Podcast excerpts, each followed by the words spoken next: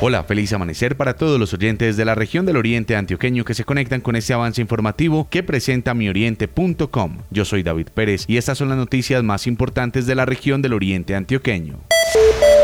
La alcaldía de San Vicente rechazó la intermitencia del servicio prestado por parte de empresas públicas en ese municipio del oriente antioqueño, siendo conscientes de las afectaciones que generan los constantes cortes de energía en el municipio con mayor impacto en la zona rural. Desde la administración municipal hemos estado al frente de la situación y mediante diversos canales hemos solicitado una respuesta a empresas públicas de Medellín EPM sin obtener resultados y por ende sin poder remediar las afectaciones a la comunidad sanvicentina. La administración de San Vicente hizo hincapié en la problemática que vive la vereda El Porvenir, donde se han cumplido varios días sin servicio eléctrico, perjudicando gravemente a las familias del sector.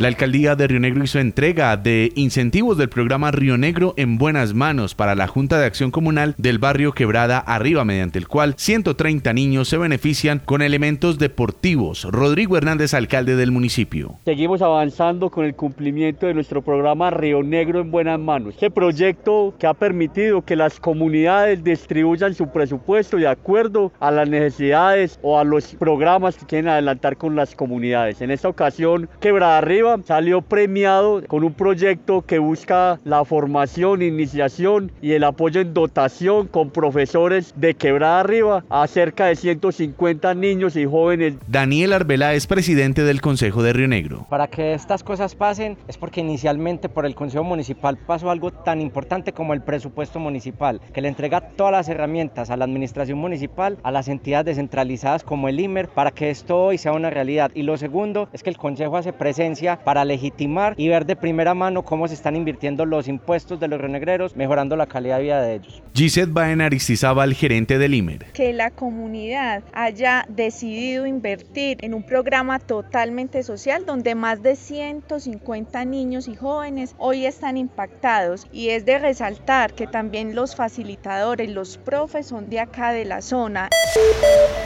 Desde el pasado jueves 10 de junio, los familiares de Kevin David Rendón, de 19 años de edad, no sabían nada de su paradero. La última vez que lo vieron fue en el municipio de Guatapé. Luego de varios días de búsqueda por parte de los organismos de socorro de Guatapé y El Peñol, en el día de ayer, el cuerpo del joven fue hallado en el embalse. Las autoridades dijeron que se inició el proceso de recuperación y en el transcurso del día se realizó el respectivo proceso con medicina legal. El uso de drones fue clave para poder encontrar a Kevin David Rendón, quien el día de su desaparición había había dejado sus pertenencias a un lado de la represa.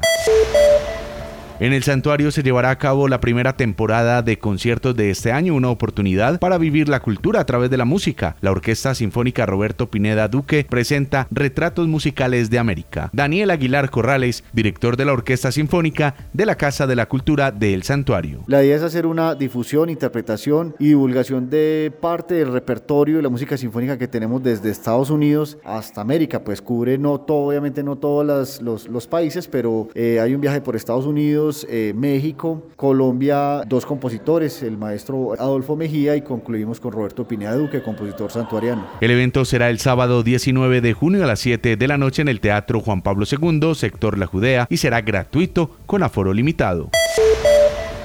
Hasta aquí este avance informativo que presenta mioriente.com. Para ampliar estas noticias, visite www.mioriente.com. Yo soy David Pérez. Feliz resto de día para todos.